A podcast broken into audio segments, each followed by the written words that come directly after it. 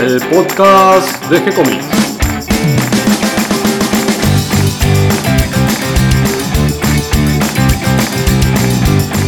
Muy bienvenidos a un nuevo episodio de G-Comics. Hoy muy contento en el episodio 300. Eh, tenemos número redondo, un invitado muy especial, alguien eh, a quien aprecio muchísimo como dibujante, como amigo, con el que hemos compartido inicios en la historieta. Estoy hablando del grandísimo Hawk. ¿Cómo estás, Diego? ¿Qué tal? Bueno, hablando de Redondo, aquí aparezco en el, programa. Este, como te bueno, los comienzos no, porque vos ya eras un súper profesional afianzado y, yo estaba ahí arrancando, que me acuerdo que te pedía eh, te pedía cómo, cómo mejorar planos para los para mis revistas, mi, mi pancino mi revista, y vos me, me indicabas ahí la perspectiva, qué sé yo, me dabas este, consejos y demás. Así que este, siempre, obviamente, es un, lindo recuerdo y un lindo momento compartir con, vos y con, con G-Comics. Estimado Hawk, yo siempre estoy empezando de nuevo y, y me siento cada día como...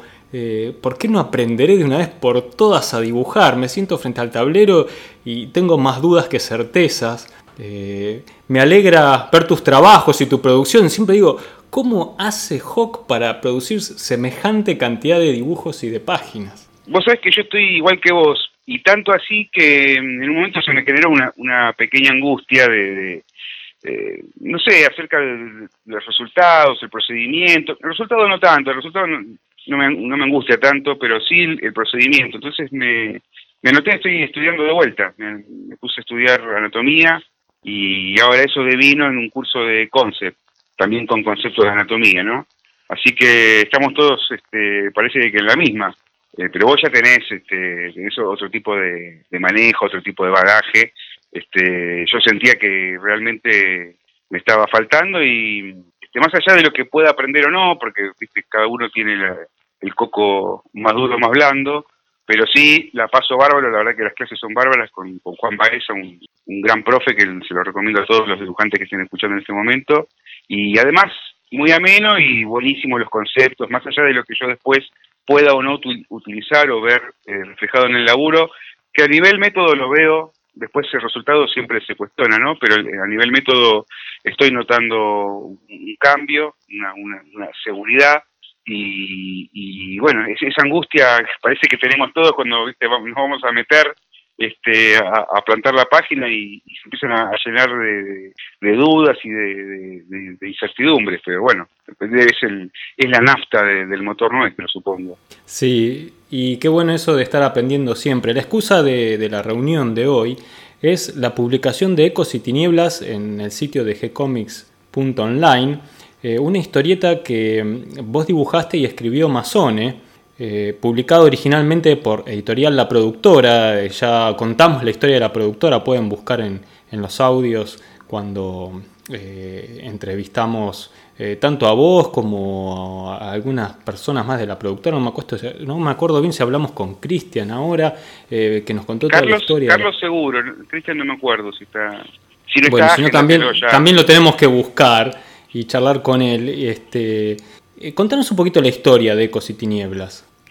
Mira, básicamente en el contexto de lo que era la productora, muy rápido, no los voy a aburrir, una editorial independiente, autogestionada por sus eh, por los autores, ¿no? Entonces este, nosotros teníamos un, sistema que era publicar nuestro propio material. Eh, hubo una primera camada de revistas, que ahí yo no, ninguna revista fue de mi autoría, pero todos trabajábamos a la par en la parte de producción. Y después en la segunda tanda sí este, salió Ecos y Tinieblas que, eh, digamos, tenía que, pasar por el proceso de, de, alguna manera editorial que habíamos este, inventado nosotros, someter el trabajo al, escrutinio de, de, la mesa de la productora, que éramos 10, 12 autores, y se analizaba lo que era la idea, el guion, paso a paso, ¿no? Los lápices, todo, todo el proceso hasta, hasta el final. Y ese fue, bueno, el, proyecto que yo quise encarar, que era un guion bastante largo para lo que era este, las cosas que sacábamos en la productora o las cosas que yo podía escribir en general. Y me acuerdo que me, había puesto muy nervioso el día que me tocó exponer. Yo ya había estado en 8.000 reuniones, pues vivíamos reunidos eh, teníamos reuniones de todo tipo y ya había habido varios talleres porque en cada taller cada uno estaba obligado a hacer una devolución. No era simplemente opinar. Vos estabas obligado a escuchar al autor, a su exposición, y después estabas obligado a hacer la devolución. Yo había estado en muchas de esas reuniones, pero nunca había sido eh, el, autor a, estudiar, vamos a decir. Así que cuando nunca había sido la víctima. Exactamente. No, igual era con mucho cariño y todo, pero había un, rigor importante y me acuerdo que yo estaba muy, muy nervioso. No, no recuerdo haber estado tan nervioso después de eso en, lo que era en aspectos de, de, historieta. Calculo que muy pocas veces estuve tan nervioso como cuando rendí ese, ese examen. Este, que, obviamente hubo que, laburar mucho, hubo que reescribir, hubo que, hacer mucho mucho laburo de, revisión y demás, pero bueno, este, se terminó se terminó editando. Y este, respecto de, del guion, que por ahí es la parte que más eh, que más recuerdo, que más eh, por ahí más desarrollo tuvo, en el sentido de que yo era más de dibujar que de escribir, entonces bueno, eh, en ese en ese aspecto me interesaba mucho el recorrido que se hizo analizando lo que era el guion. Eh, un guion, bueno, elegí un género que me gustaba, que era eh, un poco de horror, un género no, ¿no? Una mixtura de géneros que había este, como para sentirme cómodo. Me parece que, como, como guionista nuevo, por ahí era un, lugar de, buscar eh, no sé, muletas ¿no? en el gusto como para poder avanzar eh, con algo más de, seguridad, entonces hay, hay, elementos de horror, elementos de, misterio. Vampiros. Eh, hay vampiros, claro, este, hay seres inmortales, hay este, algunos aspectos que, que, rozan lo, teatral o el mundo del teatro. Eso te iba a decir, me gusta muchísimo esa división en, actos, como en una obra de teatro, y que cada acto eh, comienza con una cita literaria. Claro, sí, sí, porque en ese momento, bueno, me gustaba leer más o menos de todo, entonces iba, iba este, con, con, toda la intención, iba recolectando citas que me pudieran servir para, para dar un, un, aspecto, ¿cómo te puedo decir?, estético, ¿no? Estamos hablando de letras, pero justamente preparar el clima para, para el lector en cada, en cada acto. Bastante influenciado también, quedé un poco de vergüenza ahora pasó el tiempo, a, algunas en ese momento leía novelas de Anne Rice, unos bestsellers de vampiros y qué sé yo, y me gustaba ese tratamiento, esa cosa medio, este, ese aspecto romántico, bueno, ese corte eh, por ahí con, con, un diálogo poco naturales, bueno, una, una, estética que traté de ir persiguiendo y bueno, uniendo todos esos elementos eh, que, me gustaban o que, en los cuales me sentía cómodo, traté de poner, digamos, de, dar... Eh, de darle coherencia a un, relato y, generar personajes también que, no sé, que me interesaron, que despertaron interés, también tenía otro desafío por delante muy importante, pues no es que la dibujé yo solo, la dibujé con José, con José Mazone, entonces yo también eh, tenía que suscitar el interés de José para dibujarla, eso también era otro compromiso y otro, este, eh, otro, objetivo que tenía que perseguir y yo como guionista inexperto era un compromiso muy grande, además José es un tipo muy despierto, muy inteligente eh, y muy mordaz muy áspero. Entonces eh, yo sabía que en cuanto yo pisara el palito con el guion, él me lo iba a decir y, si no le iba a gustar, me lo iba a plantear, ¿viste? Entonces este, tenía todos esos condicionantes, pero bueno, ¿viste? Que, que bueno, cuando uno este, o salís para adelante, o te, inmovilizás o salís para adelante, ¿no? No te, queda, no te quedan muchas opciones. Y en este caso, con la ayuda de los muchachos de la productora y con ese... Si bien yo lo sentía como un examen, era todo lo contrario, ¿no? Ellos me estaban me estaban ayudando y estábamos testeando la historia con, con este, para saber cómo podía funcionar y, lo que no funcionaba, cómo, cómo se podía solucionar. Así que este, conté con, con la ayuda de ellos y obviamente, eh, como te podría decir, con, el, con la bendición de José, que es un tipo muy leído, muy, muy, muy, muy despierto. Y, y bueno, de esa forma, este, así se, se fue conformando eh, Ecos y Después en en el dibujo este, me gusta muchísimo lo que hizo José, la verdad que como guionista, viste, vos recibís eh, las páginas y es una sorpresa tan... Eh, es, como, no sé, es como uno lo anticipa y, quiere verlo y está ansioso, y en general se genera una expectativa, como guionista vos te generás una expectativa que es lo peor que te puede pasar porque la expectativa está hecha para, para desengañar y sin embargo se veían superadas las, eh, todo lo que yo pensaba, los climas, viste, y, muy muy logrado, muy bien interpretado el, guion, los personajes, y también eso este uno a veces eh, puede temer como guionista. A mí no, me pasa, porque como soy dibujante tengo tengo la doble, los dos lados del mostrador, pero entiendo que como guionista vos podés ser receloso de una mala interpretación o, de algo que no que el dibujante salga para otro lado. Y en el caso del, guion con José, eh, fue una, una comunión realmente muy positiva, que además tenía un tercer compromiso, que es que compartíamos eh, el dibujo, o sea que el dibujo iba a tener en algunos capítulos eh, era dibujo mío con mi estilo y otros eh, con el de José. Y fue una mistura muy, muy, positiva porque la verdad que José se puso mucho las pilas con el diseño de personaje, entonces por ese lado hizo, hizo el esfuerzo, los, personajes los, diseñé yo, entonces él se acomodó bárbaro al estilo y, el clima, todo como que le dio a todas las teclas y, sinceramente para ser tan jóvenes eh, fue un resultado muy, muy satisfactorio eh, desde el punto de vista de, la producción, de, haber disfrutado de hacerlo y también de después de, ver el resultado en, papel y, bueno, ahora lo, podemos revisitar y revive cual vampiro en su versión digital. Sí, y bueno, está al alcance de cualquiera para leer, no hay excusas.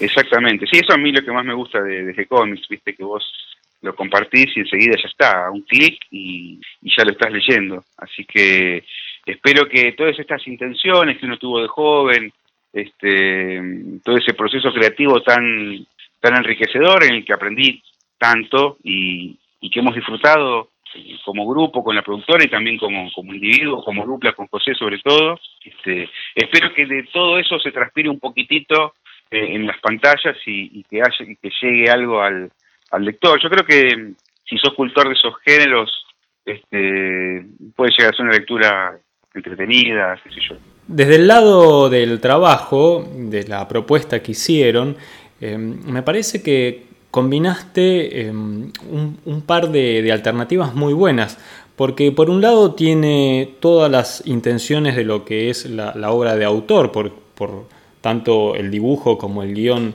este, provenir eh, de, tu creación. Este, pero además estar acompañado, o sea que no estás tan solo, en cierta manera es una obra compartida eh, como si ya no fuera una obra de autor. Y, por otro lado todo el apoyo de un grupo de, amigos y dibujantes eh, aportando su visión sobre el trabajo. creo que es una buena manera de ir acercándose a, a esta cualidad que tenés vos y que yo admiro muchísimo, que se suma a esto que comentaba antes, que es la capacidad de producción que tenés, eh, que es, eh, más allá de ir haciendo el trabajo de encargo, que es eh, tal vez el que te da la olla para todos los días, por otro lado vos siempre estás generando de alguna manera libros propios. Eh, a veces con, un guionista, pero que siempre, que siempre conservas eh, esa propiedad intelectual y la posibilidad de editarlo como libro. Eso me parece buenísimo, creo que es eh, un poco lo que se nos viene hacia adelante. Los, los trabajos de autor me parece que van a tener un espacio nuevo a partir de los cambios en lo digital. Eh, ya vamos a hablar un poquito de eso, pero quería usarlo de excusa para, que nos cuentes tu presente, en, qué estás trabajando, eh, qué, andas haciendo, si estás trabajando en algún libro nuevo, si estás haciendo historietas o series por encargo. Sí, mira, eh, lo que decías, esto de, la obra propia, es un vicio que adquirimos en la productora. En los muchachos de la productora estamos siempre generando alguna algún contenido extra este, por ahí fuera de lo que es el encargo, porque además tenemos, eh, además de, que bueno uno, siempre tiene un cuento para contar, por otro lado también eh, con los años tenemos amistades trabadas con, guionistas y editores, entonces desde ese punto de vista es bastante natural el, desarrollo. A veces obviamente lo que cuesta un poco es vehiculizarlos, generar el tiempo o por ahí algún recurso que te ayude a producirlo. Y en ese sentido, bueno, eh, para, para contestar la pregunta más puntualmente, en este momento estamos laburando, bueno, eh, eh, acá terminamos hace relativamente poco una historieta justamente con, con Rodolfo Santulo en el guion, que es, son vikingos, que se editó hace muy poquito por Capitán Ediciones, un libro muy lindo, salió muy lindo, un gran equipo de laburo de, Daniel, que Capitán Ediciones, la verdad que muy profesional. Y, bueno, también se, e, ese contenido se publicó en Italia y, estamos buscándole casa en algún otro país más. Y, bueno, e, e, es, lo que pasa a veces con los proyectos autogestionados. A veces eh, los dibujas a ciegas y no sabes dónde puede terminar. Y bueno, a veces se logra colocar en un par de, mercados, a veces un poco más, a veces un poquito menos. Este, eso uno no puede especular a la hora de, de hacer obra propia, pero de alguna manera también es generar desde, desde uno un, proyecto, ¿no? Desde, cero. Es, es, lo que hacíamos desde, la época de la productora y eso no, no cambió demasiado. Eh, no estar esperando que te llamen para, para hacer algo, es ir a hacerlo, gestionarlo y bueno, obviamente hay que ponerle voluntad y esfuerzo porque, porque como vos decías, también está el trabajo por encargo que, que hay que cumplir, entonces bueno, hay que balancear la agenda, pero se hace con mucho gusto porque vos imaginate que en cuanto dibujaste un libro se te ocurrieron siete ideas más, entonces es un infierno de, conceptos que tenemos con Santulo, que todavía estuvimos hablando, y casi que tenemos que parar de hablar, porque realmente a veces es hasta ridículo los planteos que hacemos de, cosas para adelante, porque sinceramente... Este, ¿Cuándo las van a hacer? Eh, en, en cuatro o cinco conversaciones salen, viste, tres o cuatro libros para hacer, claro.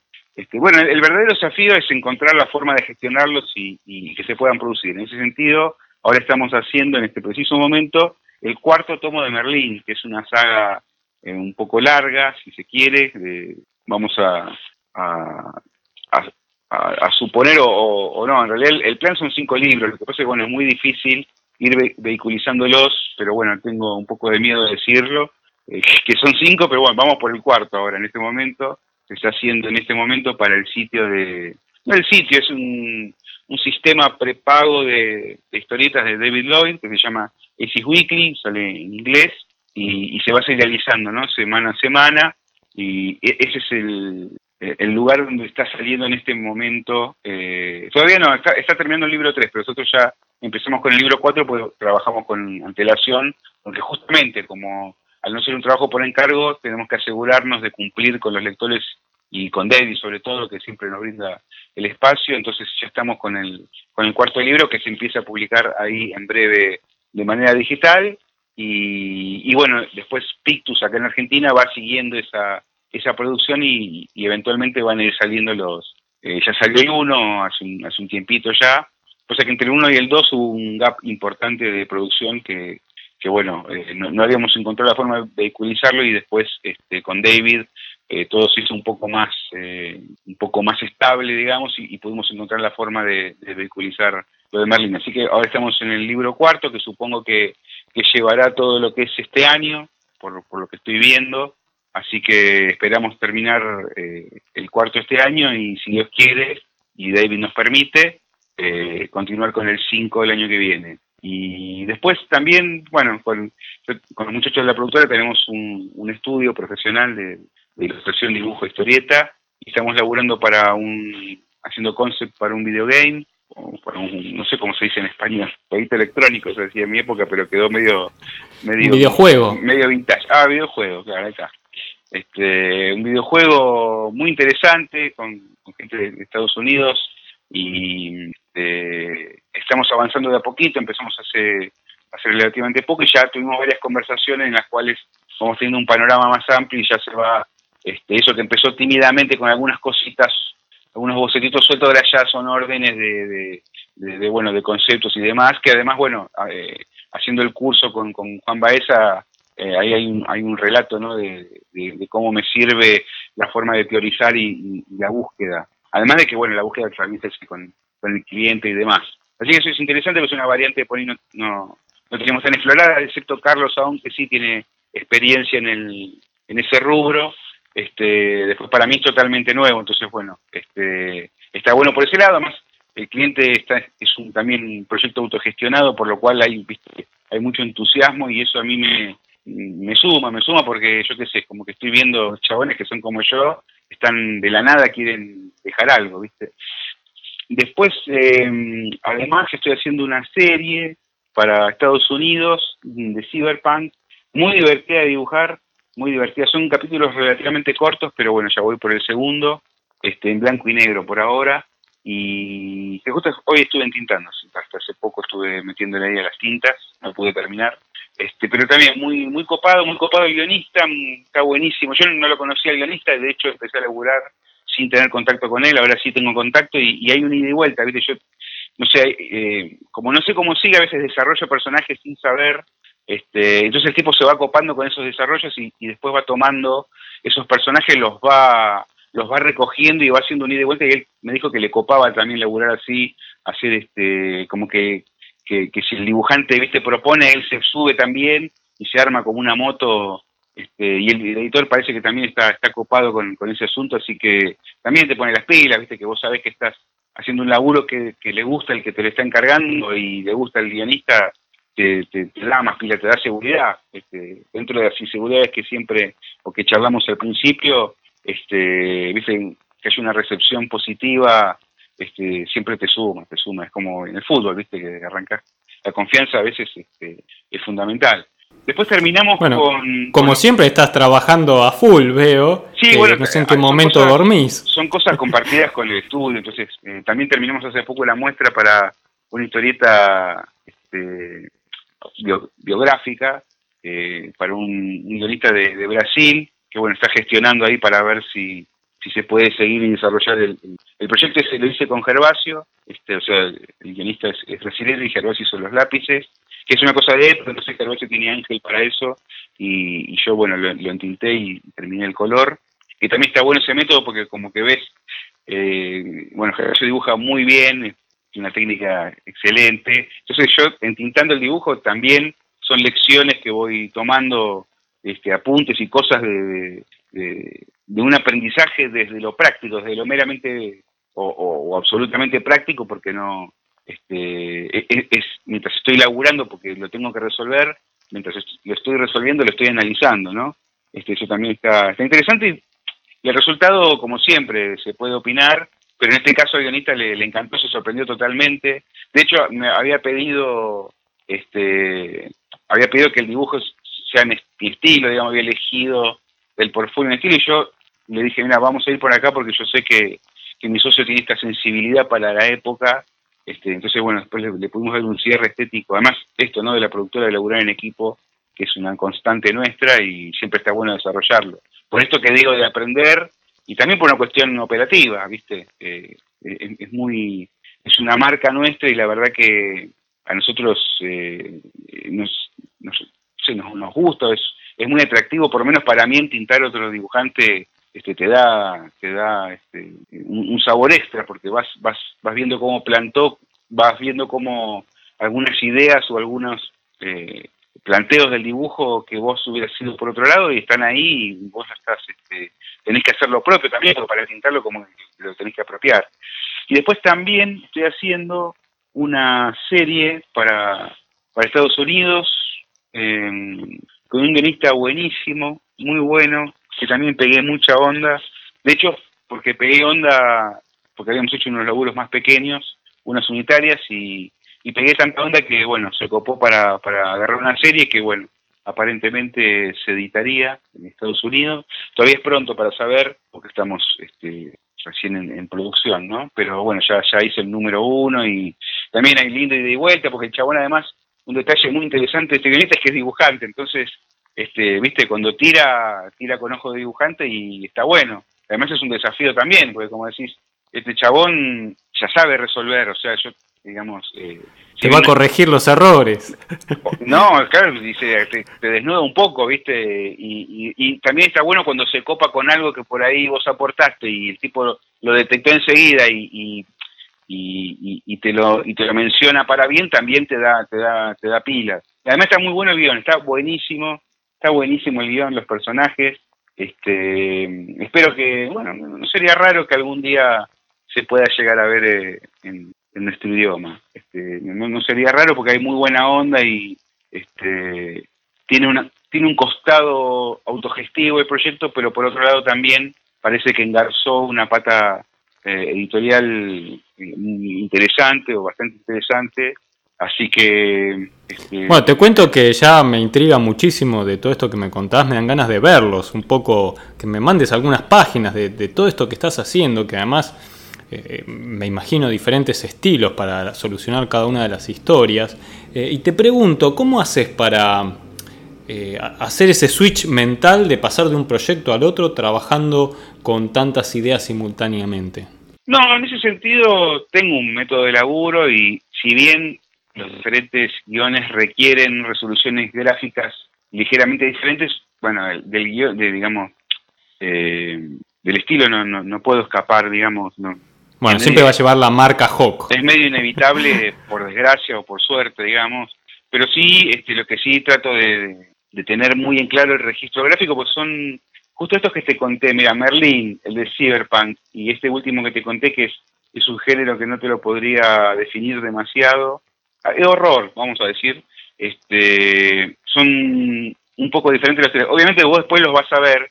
Me decís, chabón, estás dibujando todo igual, ¿qué me estás diciendo? Pero bueno, yo desde mi interior tomo decisiones sobre todo en lo que es el entintado, bastante, eh, bastante diferente, y sí me tengo que poner las pilas de que, bueno, el día que me pongo a hacer eso, eh, meterme, ¿no? De meterme en las herramientas que voy a usar, en los recursos gráficos que, que, voy a meter y también a la hora de bocetarlos. Porque si bien también, viste, hay un estilo que no podés evitar cómo contar o cómo vas poniendo la cámara, obviamente que una es la, de Cyberpunk tiene muchísima acción, prácticamente es toda acción, un poco diálogo, y la del horror tiene toda una cosa muy densa, psicológica atrás. Entonces, bueno, vos tenés que ir, este, que por ahí eso es lo más complicado, ¿no? Eh, es decir, el día que yo boceto, que es cuando tomo las decisiones más, más grandes de lo que es el relato, ese día trato de dedicarme a eso y no, no hacer mucho más ruido, ponele. ¿Entendés? Me pongo a bocetar con eso, tampoco muchas páginas, porque las ideas tienen que, estar lo más frescas posible y por ahí, no sé, a la tarde me pongo a colorear otro laburo y chao, laburo un poco menos exigente intelectualmente. Ahí sí me tengo que meter porque estoy con el guion y ahí, este, dónde meto la cámara, yo bueno, en los bocetos también decido dónde van los negros y, y la carga de negros y demás, y el balance, bueno, tomo como muchas decisiones y ahí sí trato de que sea un laburo exclusivo de ese día por lo menos. Este, de hecho a veces termino con dolor de cabeza, ¿viste? es bastante eh, es, un poco un poco exigente para para que cada uno tenga su identidad, porque si no, como que, además te aburrís vos, digamos, también. Pero además te, el guion te está pidiendo otra cosa, no podés eh, repetir las fórmulas todo el tiempo, aunque a veces no lo puedas evitar, pero bueno, conscientemente tenés que hacer el esfuerzo. Sí, además en cada proyecto hay que buscarse algún desafío desde el lado del dibujo para que también te, te entusiasme hacerlo sí, eso igual para mí el dibujo, los personajes, el dibujo es, suficientemente desafiante así como está. Este, Empezar la página ya es un desafío. pero sí ponerle en el entintado, poner cosas así, ¿viste? Y el dibujo sí poner el estilo un poquito, pero bueno, este eh, ahí no lo que es la figura no, no, no cambia tanto, excepto que bueno, ahora justo hoy estuve haciendo unas cosas para, para chicos, una cosa muy metida así en el medio, este y se me reventó el cerebro porque con el estudio de anatomía y todo eso venía muy enfrascado en un cierto tipo de, dibujo y apareció este infantil en el medio este pero está bueno también porque vas refrescando viste qué sé yo además una cosa va alimentando a la otra este es inevitable también así que está bueno pero si no eh, en el dibujo sí a veces me meto en algún quilombito sobre todo ahora que hice el curso que me hago un poco más el canchero pero este, después me doy cuenta que por algo fui a estudiar también, entonces este, me lo tomo con calma. Qué bueno, qué bueno. Ese sería un poco el presente. ¿Cómo ves eh, la realidad eh, en la que nos encontramos en este momento con las dificultades que, tiene nuestro trabajo de siempre, pero sumadas a lo que está pasando hoy en día, con los, las situaciones de problemas económicos y sociales que uno alcanza a ver y uno dice, bueno, pero la historieta, ¿qué, ¿qué, lugar puede tener en todo esto? No sé si te lo planteás, si lo pensás un poco. Sí, sí, eh, la verdad que sí. Em, sobre todo cuando empezó el asunto, que había mucha incertidumbre, eh, yo dije, ¿quién va a comprar un dibujo? ¿Es el aire envenenado? ¿Quién va a venir a comprar una historieta, viste? Y, pensé que la verdad que íbamos a planchar feo. Me preparé para lo peor y no tuvimos laboralmente, ¿no? Laboralmente que se entienda, eh, no fue eh, no fue todo lo, ominoso que, se presentaba a nivel laboral, estoy hablando, ¿no?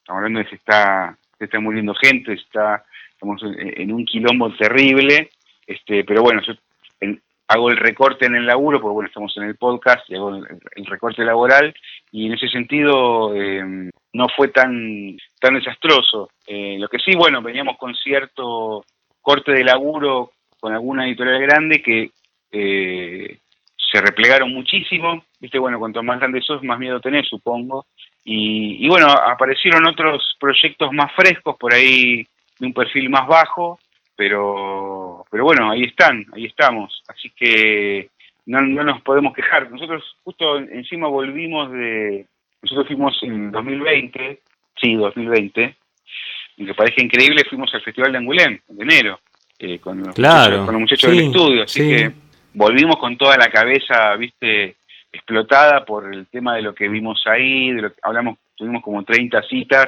así que imagínate que, que, hablamos con gente que además se copaba mucho en explicarnos, ¿viste? Porque incluso no a todos les interesa lo que vos haces, pero sin embargo, no sé, hubo un respeto, ¿viste?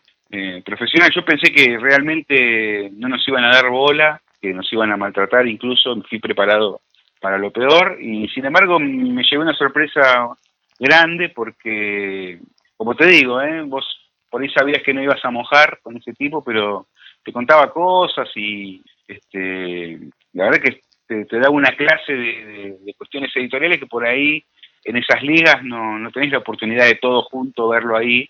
Este, y además, bueno, todo lo que, eh, todo el, ¿cómo te puedo decir? Eh, visualmente, ¿no? La, la eh, toda esa frondosidad de material que tiene el mercado francés, lo ves todo junto, es imponente. Así que volvimos de ese viaje con, con algunas cosas para, para seguir, porque había, habido conversaciones jugosas, de hecho algunas cosas fueron saliendo, se fueron cristalizando, pero bueno, algunas otras eh, no, porque al mes de volver ya estábamos eh, con este con este problema y hubo alguna alguna contracción.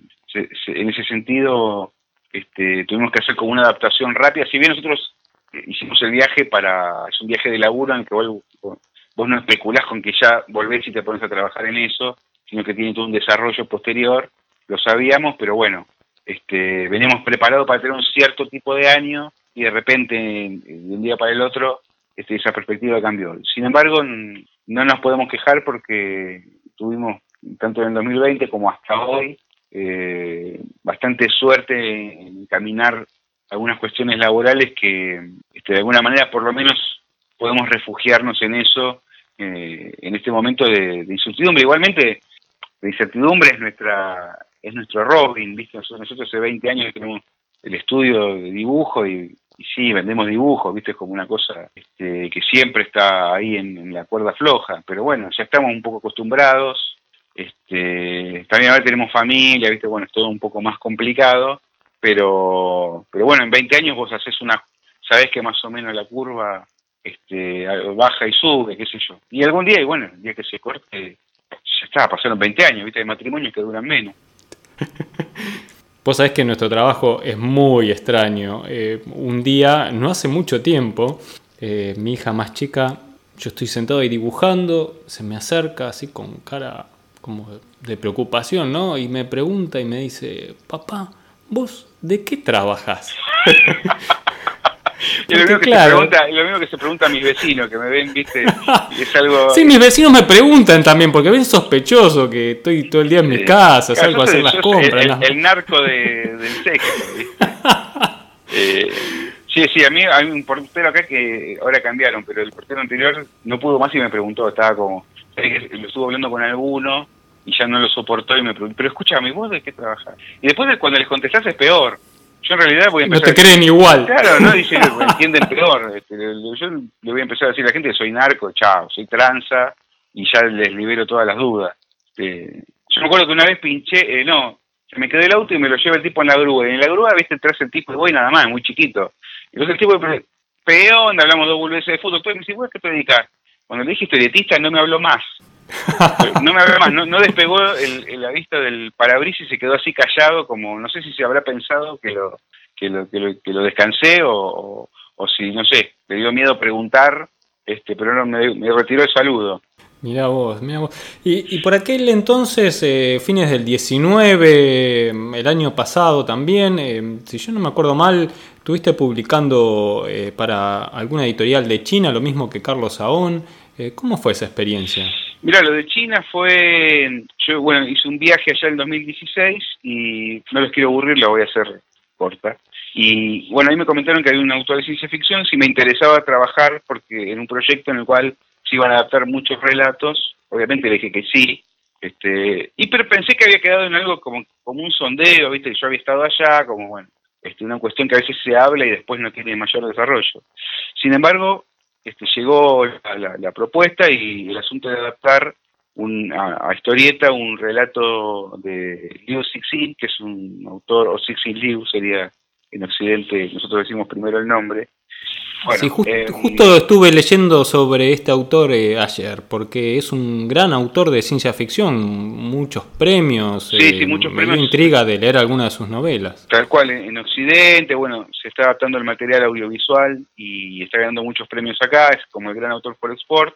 es muy interesante, o sea, yo no leí las novelas, leí algunos cuentos y este bueno es, eh, estaría bueno leer alguna novela, la verdad que me tendría que poner a tiro con eso, porque además me lo, han recomendado gente, eh, que, digamos, allegada a la literatura, que nada que ver con, mi viaje a China ni nada, y, me lo han recomendado muchísimo. Y, bueno, la cuestión es que se adaptó, este, con Rodolfo Santulo, yo vi que el laburo me iba a quedar un poco grande, entonces lo llamé Rodolfo, porque el, el cuento tuve la fortuna de poder elegirlo, me dieron para elegir, y viste, rápido tenía que elegir, porque había muchos como 15 dibujantes involucrados, entonces quería establecer cuál era el que tenía más superficie de, para adaptación, para, digamos, más superficie visual, digamos, ¿no? Para, para no quedar atrapado en algo totalmente literario. Y bueno, por suerte me, me, otorgaron uno, de esos cuentos, pero a, su vez tenía un componente literario importante, así que lo, lo, llamé a Rodolfo a ver si, si me daba una mano con la... No me daba una mano, se hacía la, directamente la adaptación, que es un laburo extraordinario, espléndido, extraordinario porque encima le agregó aventura en algo que no tenía y realmente pudimos eh, conformar un laburo que lo hemos comentado con él. Él me decía, pero este podría ser tranquilamente un álbum nuestro, como algo autoral nuestro, ¿no? Como que nos pudimos apropiar de ese material y, lograr algo potable que nos parezca potable a nosotros, no estoy hablando de los lectores, sino de, nosotros, eh, que sea este, que, la fuente sea externa ¿no? de, esa idea, de esa historia y que sin embargo este, tenga un sabor que a nosotros nos resulte este, cercano. Y, bueno, justamente, bueno, dice, todo está conectado. La editorial era China, o el proyecto nacía en China, porque tenía la licencia para adaptar este autor, que nos mandaba cartas, como que estaba copado con la parte, este, bueno, que, que, eran novelas gráficas, que ver su trabajo adaptado a ese, a ese medio, bueno, toda una, cuestión, mucho mimo por parte de la editorial en ese sentido, y el día a día eh, lo llevaba una editora de primera línea de Francia, una occidental, porque hay muchos autores occidentales eh, involucrados. Así que el día a día lo, tuvimos con, esta editora, que, es de Delcourt, pero bueno, en ese momento trabajaba casi full time para China, eh, y, tuve la fortuna de conocerla cara a cara en, en Angoulême. Y también pegamos muy buena onda con ella y con el marido, que es eh, un dibujante excepcional, eh, Thierry Robin, búsquenlo ya, ya, este, es una especie de rizo con un toque francés, es una cosa impresionante. Bueno, nada, pegué muy, muy buena onda y me contó más cosas sobre el proyecto y demás, me mostró las muestras de, imprenta, las llevó, viste, la mina muy este muy generosa, porque vos imaginate que había autores de primera línea y estaba yo ahí que, viste, yo qué sé, cuatro de copas y la mina como tratando a todos por igual. De hecho... Bueno, eras nuestro representante en, China. En, el almuerzo hubo un almuerzo de camaradería y nos quedamos a lo último, ¿viste? Y nos quedamos charlando y me contaba cosas del proceso, muy simpática, muy simpático el marido, o sea, la verdad que, bueno, para eso también sirvió el viaje a, Francia, ¿no? De estrechar esos lazos. Este, pero bueno, yo cuando ya viajé ya, ya había terminado la, la novela. De hecho, fui el segundo dibujante de todos en entregar así que se lanzó, ya se lanzó en China, ya hace un tiempo largo, y va a salir en Estados Unidos creo que dentro de poco, y Qué bueno. en Alemania creo que este año también, en Francia, no sé si el año que viene, el del Vamos todavía. Este, qué bien, qué bien. Así que por ese lado está bueno porque estuvo bueno el, proceso, lo pude hacer con, con Rodolfo otra vez, ¿no? Tener un ladero, un amigo, una contención. Entonces vamos, viste, vamos en dupla y, no es lo mismo que estar ahí Solari.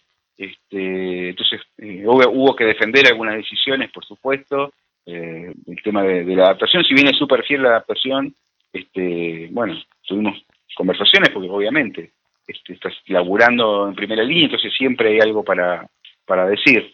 Este, pero bueno, fue una experiencia espectacular. Y no me puse ni un ápice de nervioso comparado a aquella exposición con la productora cuando cuando llevé Ecos y Tinieblas, como que este, que esa experiencia ya este, me ablandó para toda la, cosecha. Este, pero bueno, estuvo, estuvo muy bueno y después nos pidieron la segunda parte de ese relato como ya, digamos, inédito, porque no ese cuento no tiene segunda parte, Sixi Liu lo dejó ahí, este, y inmediatamente después de eso se pinchó, como que se, este, bueno, estábamos, viste, también transcurriendo la, pandemia, entonces como que también apagaron un poco este, la maquinaria y, no sé si se va a volver a retomar, capaz que sí, ellos me dijeron que sí, que, se, que estaban interesados, que les había gustado el álbum, que tenía un estilo muy cercano para gente joven, me dijeron, o sea, lo tienen más o menos estudiado, este, que de, los álbumes que salieron el más accesible a un lector joven es ese, y ellos les interesaba apuntar a ese lector, este, para después, bueno, ir, este, eh, ¿cómo te puedo decir?, captándolo y después, bueno, eh, ya tenerlo este, incorporado para después seguir, este, que siga consumiendo otros otro tipo de, productos, ¿no?, a medida que va, que va creciendo. Y este Bien, y a partir de aquí, ¿cómo, ¿cómo ves el futuro? El futuro próximo, ¿no? no, dentro de 10 años, sino ahora, pronto, los próximos años. Eh, ¿Cómo pensás que va a evolucionar nuestro trabajo, la técnica de trabajo? Mira, yo, este, obviamente que el marco nos excede y, yo te puedo decir por ahí lo más lo más próximo y un recorte muy, una foto muy chica vamos a hacer para no no complicarnos y meternos en cuestiones que, nos excedan todavía más. Este, acá tenemos en Argentina por lo pronto los eventos, ¿no? Por ejemplo, ahora salió eh, Sonic bueno, no hubo evento para ni siquiera un lanzamiento ni evento donde promocionar, entonces yo hablaba con el editor, obviamente que, se siente, se siente porque la performance que tenía, eh, que puede tener un material con el, digamos, el circuito de eventos de todo el año, que, que en Argentina acá era bastante frondoso, pasar de ese cronograma a cero, es bueno, obviamente eh, que, se va a sentir. Yo hasta, sueño que voy a eventos, o sea, estoy hecho mierda.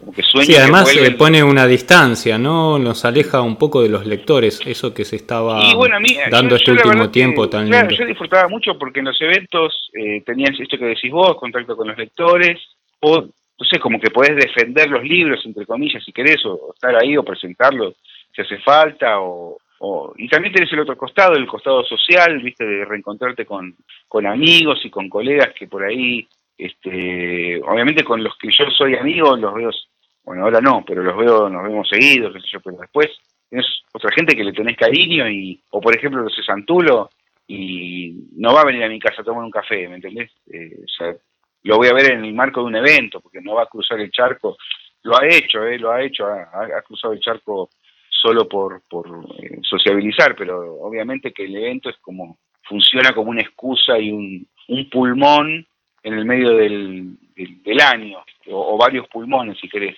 Bueno, e, eso, eso está, está muy complicado, ¿no? Este, no me gustaría estar en, los zapatos de los organizadores de, eventos, porque vos imaginate que Angulem, bueno, tuvieron que, que obviamente suspenderlo, pero cuando lo suspendieron, que digamos tendría que haber sido fin de enero, dijeron, bueno, pero vamos a ver si en junio lo proponemos para junio, como, ¿me entendés? Los tipos necesitan de esa maquinaria, pero a la vez este, no, no, no pueden saber cuándo retomar. Pero a la vez, vos para retomar tenés que tener un laburo de preproducción, una anticipación importante. Entonces, este, es, es, es eh, debe ser eh, muy estresante. Bueno, acá la Feria del Libro, me imagino que, que, también esto genera un, problema serio. Eh, en, ese sentido, eh, eh, para, para, que, para volver a eso se tiene que dar condiciones muy, o yo creo yo, similares a, a, las pre-pandemia, porque son multitudes, ¿viste? Son lugares, está bien.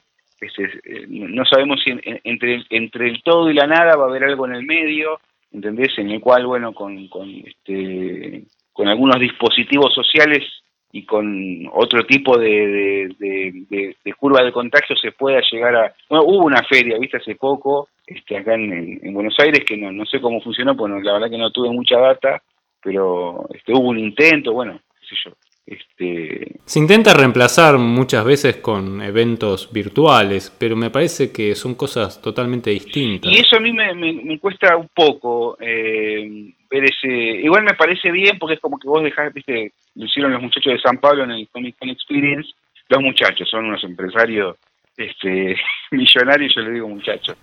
Este, y, Son unos muchachos que juntan 250 mil personas por, día, durante cuatro días seguidos. Exactamente. Este, bueno, lo, hicieron, ¿viste? Y bueno, e, es como que vos mantenés viva la marca. Este, bueno, ellos lo hicieron a lo grande, como, como hacen todo, y, bueno, hizo, hizo ruido, pero bueno, es, otra especie de cosa, digamos. Es, es eh, obviamente es, es diferente. Y, pero bueno, eh, supongo que, que, es una forma más que de, eh, ¿cómo te puedo explicar? Más de es como una, otra forma de que el evento siga vivo como marca por lo menos o, no dejar que pase el año y que este que pase sin pena y sin gloria y sin este sin ningún highlight con esa marca del evento eh, pero me parece que como vos decís eh, es como una otra una cosa de otra especie es otra naturaleza algo que se basa en lo audiovisual bueno lógicamente es una verdad de perogrullo no no lo voy a no lo voy a descubrir.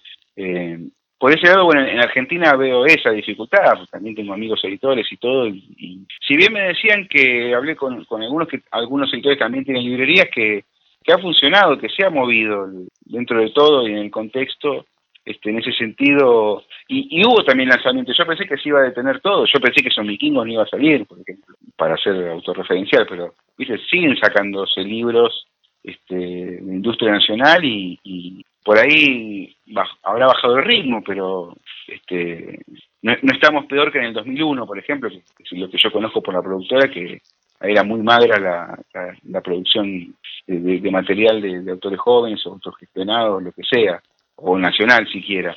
Este, así que hay una lucha, ¿viste? Hay, hay, un, un y afloje. Pero para el futuro realmente eh, no, no, no, no puedo siquiera aventurar en ningún tipo de, de presagio porque mm, todo depende primero en, el tiempo que se pueda recuperar y cuánto se puede recuperar de lo que de, como estábamos antes yo bueno pienso mucho en los eventos por ahí este la pregunta era más amplia no respecto de lo que es el mercado editorial yo sé que se retrajeron mucho las grandes por las pocas cosas que yo conozco en mi experiencia laboral o, las pocas personas que pueda conocer que se movieron en ese eh, en ese que se mueven en ese ambiente por lo menos eran muy cautos. Yo no sé si pasado el tiempo ya este, se van a empezar a mover. Además hay otra cosa que hay que tener en cuenta, que en general estas editoriales son del primer mundo. Y el primer mundo se va acomodar diferente a nosotros, seguramente. Entonces ahí también va a haber un cambio este, y, una brecha. O capaz que nosotros tardamos más en acomodarnos. capaz que, ojalá que no.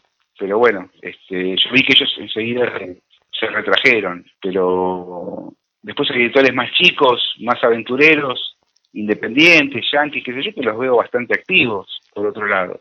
Así que, este, no sé, igualmente, por ahí es una pregunta que tendría que responder un editor o alguien con más, con un panorama un poco más amplio. Yo desde, desde mi punto de vista es, es un poco sesgado y es una foto un poco chica, porque realmente desde mi posición, movimientos editoriales grandes, no me doy cuenta. Yo recién entendí un poco un mercado grande como el, como el francés cuando ahora, en enero del 2020, fui ahí y después eh, vino, vino la pandemia, así que recién estaba entendiendo cómo funcionaban las cosas cuando...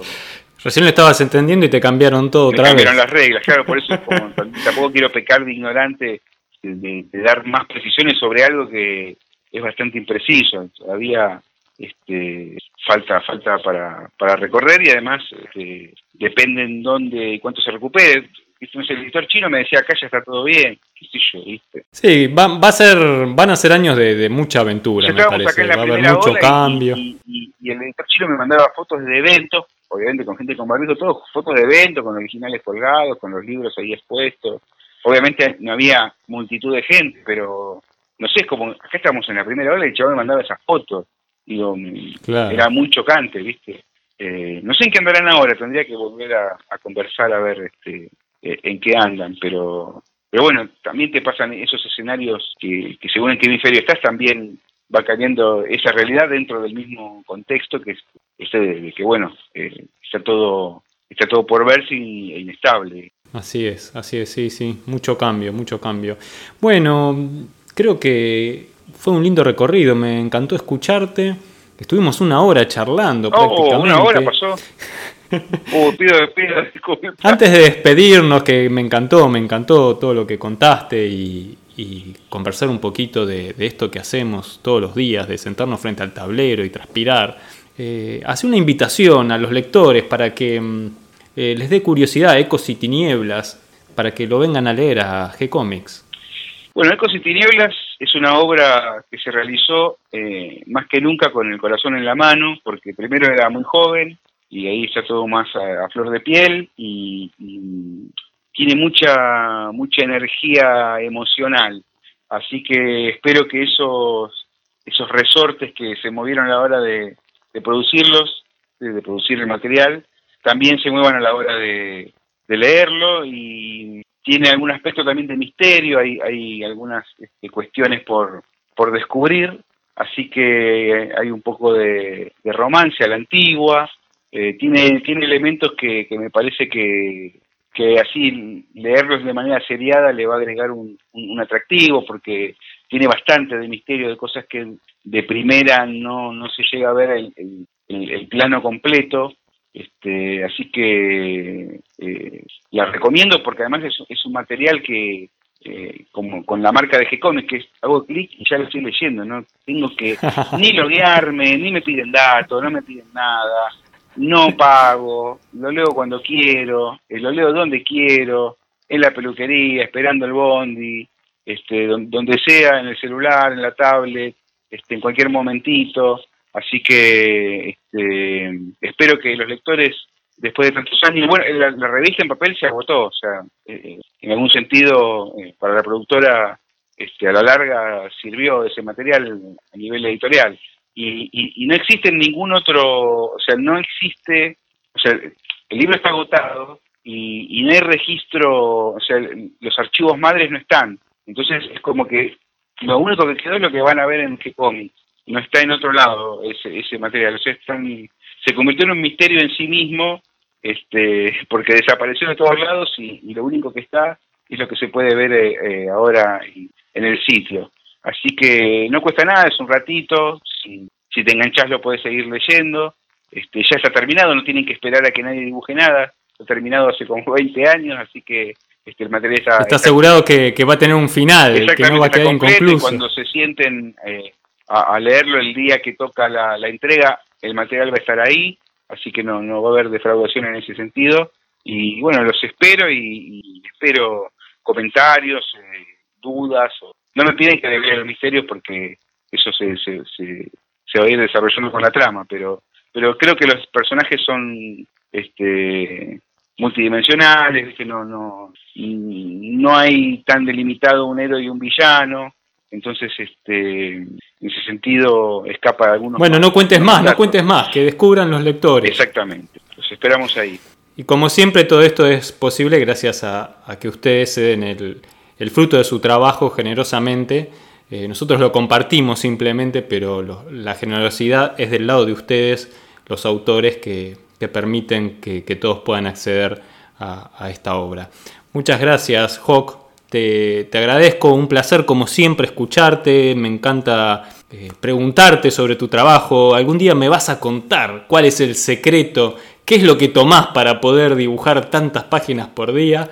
Este, y encima después ir a jugar al fútbol, a hacer un asado, no sé, siempre eh, estar en un encuentro, firmando libros, viajando. Increíble, increíble. Te, admiro totalmente esa capacidad que tenés eh, y, sobre todo también este, te agradezco que a pesar de todo este tiempo que ha pasado, eh, esa calidez que siempre tenés conmigo, eh, muchísimas gracias, siempre es un placer hablar con vos. Este, bueno, la calidad te la ganaste porque vos fuiste mi jefe Así que imagínate que si siendo mi jefe quedamos este, en este tipo de relación, está todo dicho. Así que vos fuiste el que me diste de las primeras oportunidades y me enseñaste un montón de cosas con muchísima paciencia.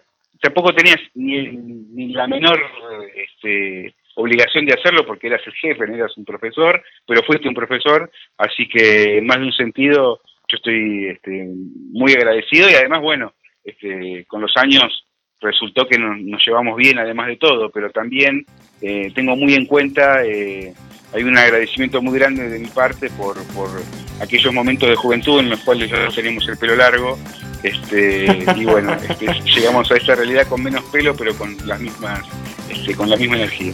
Eso, con las mismas ganas.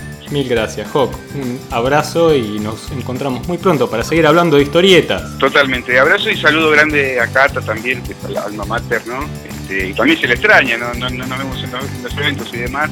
Así que este, es otro otra cuestión más para, lamentar, pero que bueno, ya, ya nos vamos a tomar revancha. Eso, y muy pronto la vamos a tener también acá en el podcast que, está faltando hace unos días. Estamos comprometiendo para, para algún próximo. Al aire, todo al aire, perfecto. Te mando un abrazo. Bueno, abrazo grande, ¿eh? muchísimas gracias. Nos vemos.